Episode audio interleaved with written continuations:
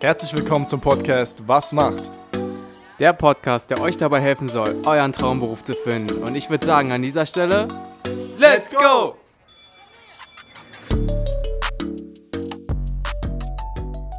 Herzlich willkommen zu einer weiteren Episode von Was macht? Ja, Björn, was macht eine Technikerin bei Telekom?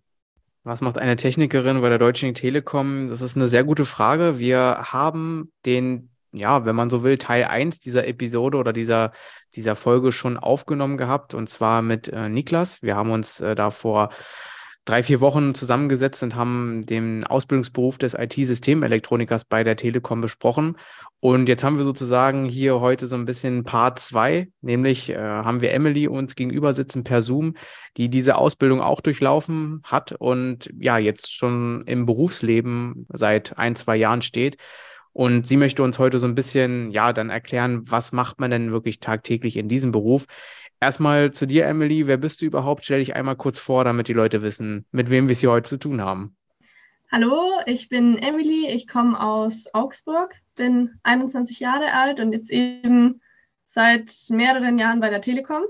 Ja, Emily, wie ist es denn dazu gekommen, dass du Lust drauf bekommen hast, äh, bei der Telekom als, speziell als Technikerin zu arbeiten?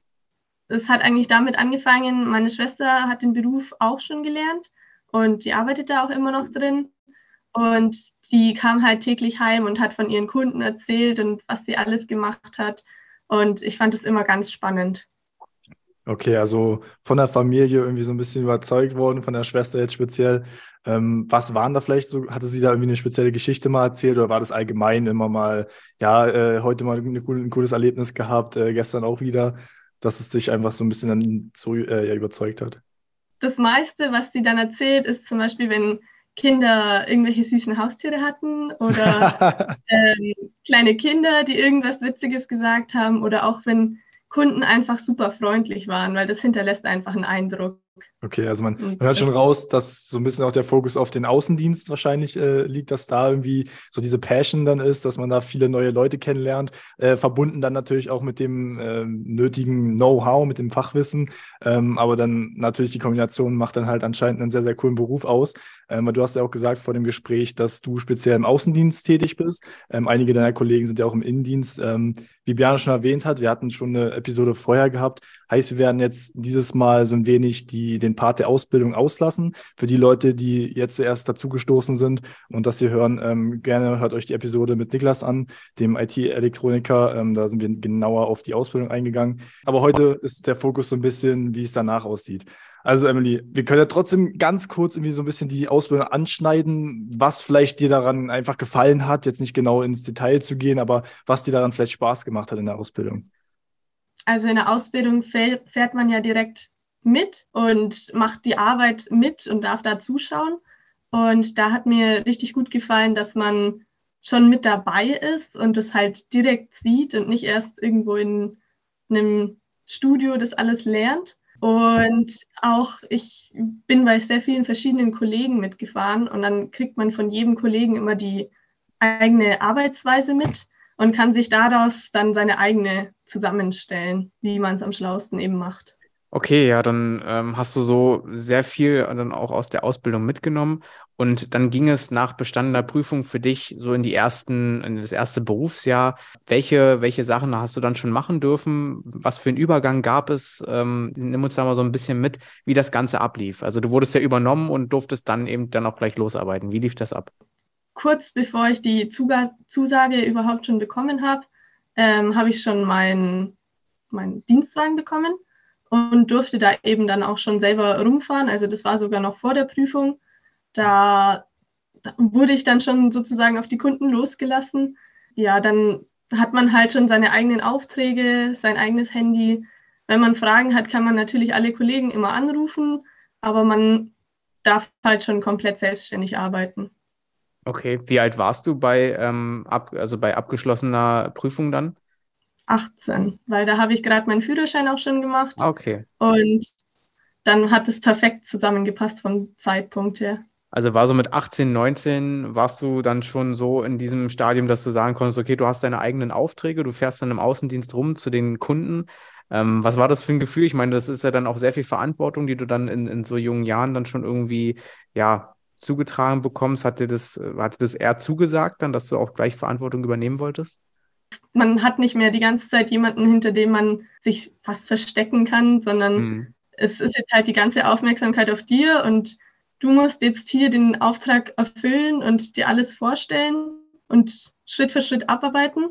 Am Anfang dachte ich mir, okay, das wird schon kompliziert, aber man kommt recht schnell rein.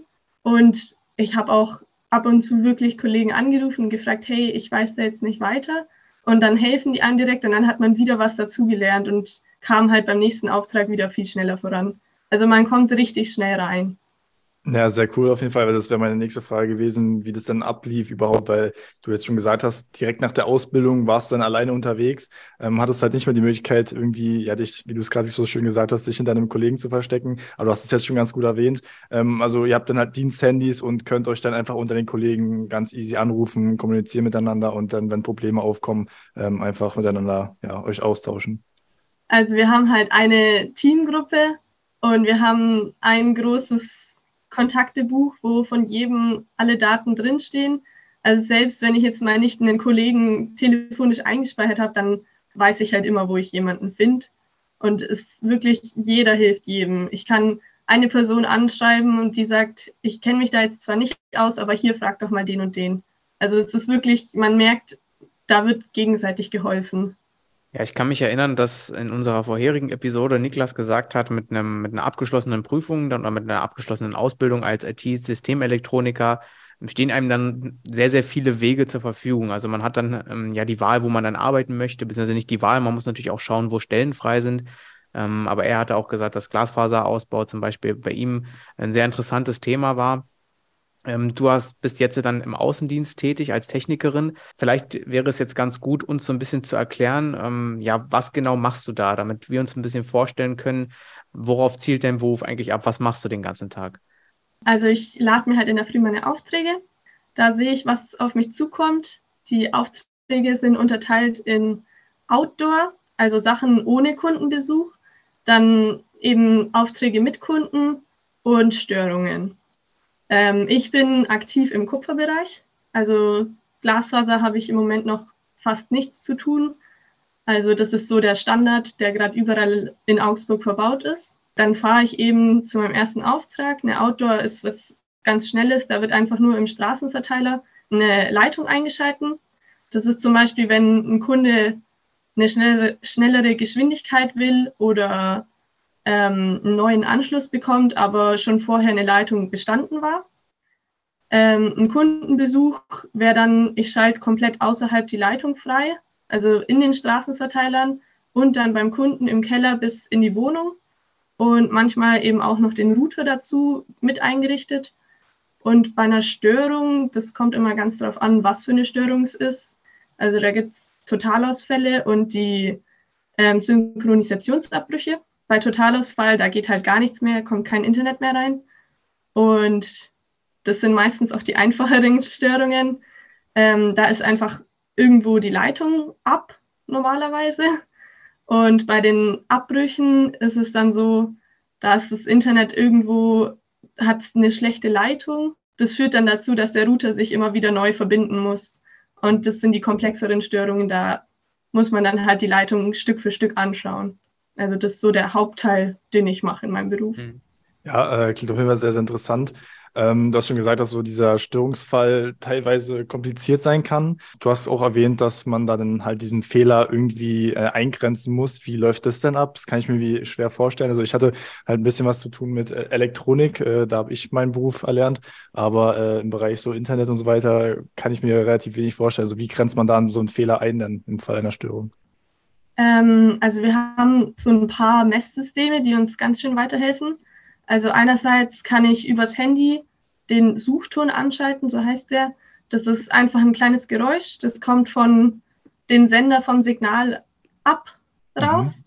Und dann kann ich eben Stück für Stück jeden Schaltpunkt anschauen, ob ich da das Signal noch habe oder eben das Geräusch. Und wenn ich es nicht mehr habe, weiß ich, okay, bis hierhin passt alles und das Stück danach, da ist irgendwas kaputt. Und dann kann ich es eben so weit eingrenzen. Okay. Und das gleiche kann ich aber auch von Kundenseite aus machen. Also da gibt es Messgeräte und auch eigene Geräte, die über Ton funktionieren. Also wir machen sehr viel über Ton und Geräusche, weil da mhm. kann man es dann leichter raussuchen. So kennen wir uns dann langsam aus mit den Leitungen, bis wohin alles in Ordnung ist und wo dann das Problem auftaucht. Ja, speziell bei den Besuchen dann oder bei den ähm, Aufträgen bei den Kunden, gibt es dann immer auch einen Erfolg oder ist dann auch so der Punkt, wo du dann manchmal auch sagen musst, okay, hier passe ich, hier muss dann nochmal jemand externes ran oder führt dann eigentlich ähm, der Einsatz immer zum Erfolg? Weil ich kann mir dann auch vorstellen, dass ähm, wenn dann du vielleicht bei einem Kunden bist, dass dann aber warum auch immer vielleicht dann doch nicht zu lösen ist, das Problem, dass man dann vielleicht irgendwie ja einen unzufriedenen Kunden sich gegenüber hat und sich dann vielleicht erklären muss, ja, wie, wie läuft das ab? Zu 90 Prozent klappt alles. Was, wenn was nicht klappen sollte, dann gibt es immer irgendein Protokoll, wie man das halt weitergibt. Also entweder es liegt daran, dass ein Kabel oder so nicht durchgeht und dann ist es entweder in der Erde oder in der Wand, wo man es nicht erreichen kann. In der Erde geht es dann weiter an unser Tiefbauamt, die kümmern sich darum. Oder in der Wand, wenn ich jetzt nicht die Zeit habe, das anzuschauen, weil wir kriegen ja nur einen gewissen Zeitraum pro Auftrag, dann schicke ich das weiter und sage, hey, da muss jemand noch die Endleitung anschauen, also eben die Leitung vom Keller bis in die Wohnung. Ansonsten gibt es eben noch die Rücksendegründe, zum Beispiel Kunde nicht angetroffen. Dann mhm. können wir ja leider nichts machen, dann müssen wir halt wann anders wiederkommen. Oder wenn der Kellerraum mit dem Verteilerkasten von uns abgesperrt ist, dann können wir entweder schauen, dass der Hausmeister noch rechtzeitig kommt oder dann müssen wir es eben auch zurückschicken. Aber das steht ja immer in dem Text drin, dass man da schauen soll, dass man reinkommt. Wenn wirklich alles für alles gesorgt ist, klappt es eigentlich fast immer. Ja, wenn du jetzt sagen müsstest, was dir so gerade so in Bezug auf den ähm, Kundenverkehr, sage ich mal, was macht dir da so am meisten Spaß? Also hast du schon äh, erzählt, dass es sehr viele unterschiedliche Problemstellungen sind, aber wenn du jetzt dann so Kundenaufträge, äh, wenn du das so ja zusammenfassen müsstest, was dir da so am meisten Spaß macht. Bei deiner Schwester, sie hat ja immer erzählt von, äh, von süßen Haustieren bei den Kunden, aber wenn du jetzt sagen müsstest, fachlich, was dir da so am meisten äh, liegt? Router einrichten tatsächlich, okay. weil das ist immer so ein, ich schließe den Router an und die meisten Router machen das eigentlich eh schon von allein, dass sie sich dann einrichten. Aber wenn sie es eben nicht machen und der Kunde fragt dann oder sagt, er kennt sich da jetzt nicht aus und ob das ich nicht vielleicht für ihn machen könnte, dann das fühlt sich einfach gut an, weil das ist eigentlich was ganz Simples. Das muss man einmal verstehen und dann kann ich das eben eingeben. Und die Kunden sind dann immer voller Bewunderung und sagen, boah, das hätte ich jetzt niemals erwartet, dass das so einfach geht. Und das da erklären und denen zeigen, also da habe ich immer richtig viel Spaß dran. Es sind dann vermutlich auch äh, öfter dann ältere äh, Kunden, die dann wahrscheinlich so reagieren, oder? ja, genau. Ja, das ist doch schön. Also die Jüngeren schauen sich dann ein YouTube-Video an und dann habe ich eh weniger Arbeit. Ja, also, naja, umso besser. ja, genau. Äh, du hattest gerade erwähnt gehabt, dass du am Morgen immer deine Aufträge hast, da durchschaust. Wie viele Aufträge hast du so am Tag im Schnitt? Das kommt immer ganz drauf an, weil das ist ja zeitfenstermäßig geregelt. Zum Beispiel die ohne Kundenbesuch sind halt kürzere Aufträge, die mit Kundenbesuch sind länger und die Störungen sind ganz lang. Sagen wir mal, ich habe einen üblichen Alltag mit einer Störung, dann fünf bis sieben Kundenbesuche und dann halt als Lückenfüller noch diese Outdoor ohne Kundenbesuch. Mhm. Da sind es dann meistens so drei, vier. Also grob zehn Aufträge am Tag. Mhm. Ja, du hast es schon erwähnt, du bist dann wirklich ja in deinem Auto unterwegs, von Kunden zu Kunden, von Termin zu Termin. Wie ist das so? Die, äh, also die meisten Menschen oder viele Menschen, nicht die meisten, aber viele arbeiten ja meistens in einem Kollegium einfach zusammen, sodass man ja sich austauschen kann, soziale Interaktion natürlich auch irgendwie mit dabei ist. Ich glaube, der Part fällt bei dir ja zumindest zu großen Teilen weg. Nimm uns da mal mit, wie, wie das so für dich ist. Also gerade so, ja, du hast keinen Teampartner wahrscheinlich, der dann irgendwie mit dir fährt, vielleicht zur Einarbeitung mal ja, aber sonst eher weniger. Ähm, wie läuft das so für dich ab? Also das hat seine Vor- und Nachteile, weil einerseits Vorteile, du hast deine Ruhe, du kannst Musik hören, was du willst. Ich höre ab und zu auch Hörbücher nebenzu. Hm. Also wirklich, du hast da komplett den Freiraum. Manche Kunden, die dann halt wirklich auch ein Gespräch anfangen, ein bisschen vom Tag erzählen, da, die hinterlassen dann ein bisschen mehr Eindruck und dann hat man auch wieder seinen Gesprächsbedarf gefüllt. Ja, da muss man dann bestimmt auch ab und zu, wenn dann die Kunden Gespräche anfangen, so ein bisschen auf die Uhr wahrscheinlich schauen. Weil du jetzt gesagt hast, so circa ja sieben bis zehn Aufträge. Ich schätze mal, das sind dann ja so 40, 45 Minuten pro Auftrag, die du so circa hast. Also klar, einige dauern dann wahrscheinlich länger als andere, aber du hast ja trotzdem deinen, deinen äh, Zeitplan, den du einhalten musst. Apropos äh, Zeitplan, ähm, wie lange arbeitest du? Wann arbeitest du? Wie sind die Urlaubszeiten? Wie sieht die Vergütung aus? Je nachdem, was du dann nennen kannst, ähm, gib uns da mal so ein bisschen so ein Update. Also zu den Zeiten, es ist komplett flexibel. Ähm, also wir haben drei verschiedene Schichten. Also es gibt Frühschicht, Mittelschicht, Spätschicht. Frühschicht ist von 8 bis 16 Uhr, Mittelschicht ist von 10 bis 18 Uhr und Spätschicht ist von 12 bis 20 Uhr. Also eben immer acht Stunden. Man kann eine halbe Stunde vor oder nach Beginn anfangen. Und wenn man angefangen hat und mit seinen Aus Aufträgen fertig ist, ähm, fragt man halt, ob gerade noch irgendwas offen ist. Und wenn man dann fertig ist und es gibt nichts mehr, dann darf man auch heim. Also bei guten Tagen, wenn wirklich alles gut läuft und man, es gibt keine Aufträge mehr und man hat wirklich nichts mehr zu tun, da bin ich auch ab und zu mal um 14, 14.30 Uhr heimgekommen.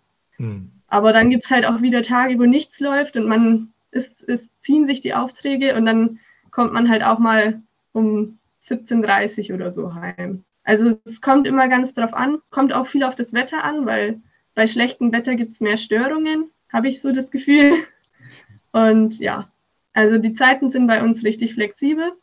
Urlaubstage, da, wenn ich das erzähle, da sind immer alle gleich ganz aus dem Häuschen. Ich habe 44 Urlaubstage.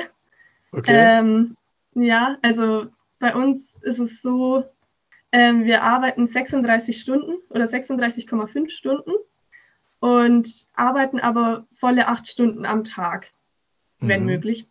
Und diese Überstunden dann werden uns als Urlaubstage angerechnet, als diese 14 ah, okay. extra Urlaubstage. Okay, also, also, also, ihr kriegt sozusagen diese 36,5 äh, Stunden vergütet, arbeitet aber meistens länger und die Zeit kriegt ihr in Form von Urlaub zurück. Okay, genau, ja, cooles ja. System auf jeden Fall. Ja, ich dachte jetzt gerade, wir hatten letztens äh, den Piloten gehabt. Da gab es auch irgendwie so, ein, so, eine ähnlich hohe äh, Anzahl an Urlaubstagen. Bloß bei dem war das so verschuldet oder dem verschuldet, dass er halt äh, irgendwie sieben Tage Wochen hatte. Ne? So ja, war das gewesen.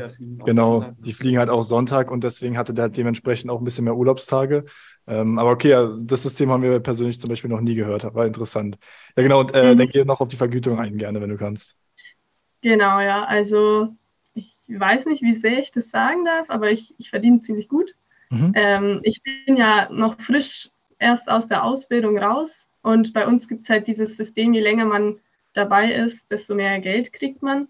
Ja, also ich kriege grob um die 2000 mhm. und für meine Verhältnisse, so mit meiner Wohnung, ich habe ein paar Haustiere, da lebt es sich gut. Also ich kann mich nicht beschweren. Ja, gerade mit dem Alter wahrscheinlich äh, schon ganz gut auf jeden Fall mit dabei. ja, Emily, du hast uns jetzt schon sehr viel gesagt über deinen Beruf ähm, als Technikerin bei Telekom. Warum ist es überhaupt dazu gekommen, dass du gesagt hast, nach der Ausbildung, du möchtest bleiben bei der Telekom? Weil gerade dein Beruf ist ja sehr viel gefragt, auch in anderen Unternehmen. Ich meine, du bist ähm, ausgebildet und fertig, sozusagen fertig ausgebildet von der Telekom, auch einem guten Ausbilder.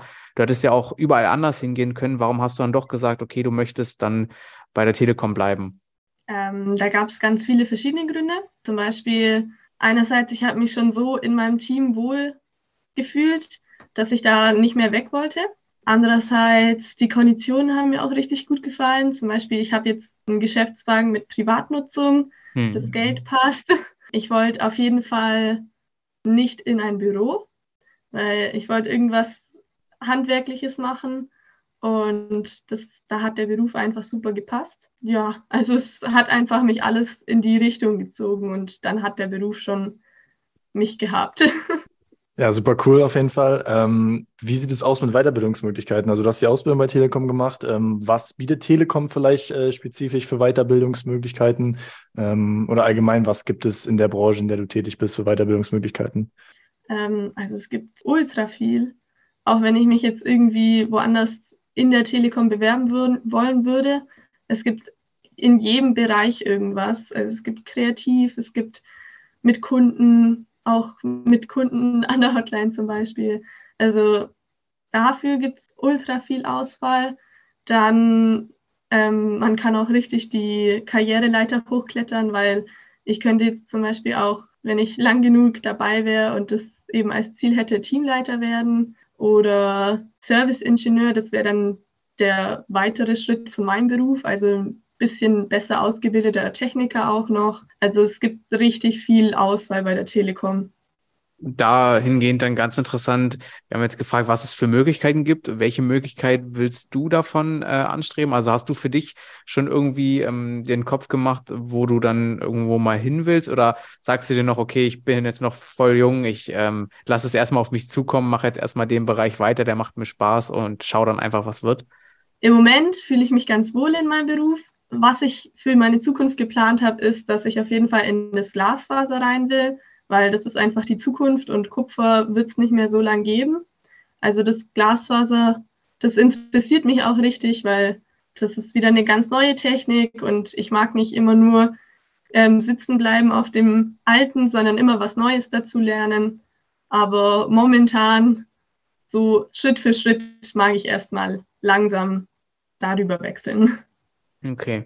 Ja, wir sind jetzt schon so langsam beim Ende von der Episode angekommen. Wir fragen auch immer noch mal ganz gerne, was du so für Tipps mitgeben würdest für Leute, die jetzt zuhören und sagen, ich interessiere mich auch dafür, ich möchte vielleicht so einen Weg in die ähnliche Richtung gehen. Ich finde das cool, wenn man dann irgendwie im Außendienst rumfährt und zu den Kunden. Ich möchte das so in die ähnliche Richtung vielleicht wie Emily machen. Was für Tipps würdest du mit an die Hand geben?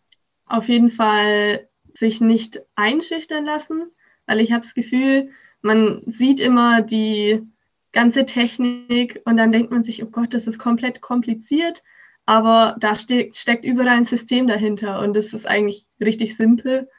Also erstmal da mit einem offenen Kopf reingehen, dann auch sich wirklich helfen lassen von den Kollegen, weil es wirklich, also bei mir im Unternehmen sind die alle super hilfsbereit. Hm. Ähm, ich habe mir recht schwer in der Berufsschule getan, davon nicht entmutigen lassen. Aber bei mir war es auch ein bisschen anders. Ich war das einzige Mädchen in meiner Klasse. Das ist einfach bei dem Beruf noch ein bisschen was anderes. Hm. Ähm, aber sich da auch trauen. Ja, das ist auch nochmal ein interessanter Punkt, den du gerade angesprochen hast. Äh, den wir auch nochmal äh, ansprechen wollten. Wir haben ja auch ähm, in unseren vorherigen Episoden ähm, viele Technikerinnen oder handwerkliche Berufe ähm, gehabt, die von auch von Frauen ausgeübt werden oder wurden.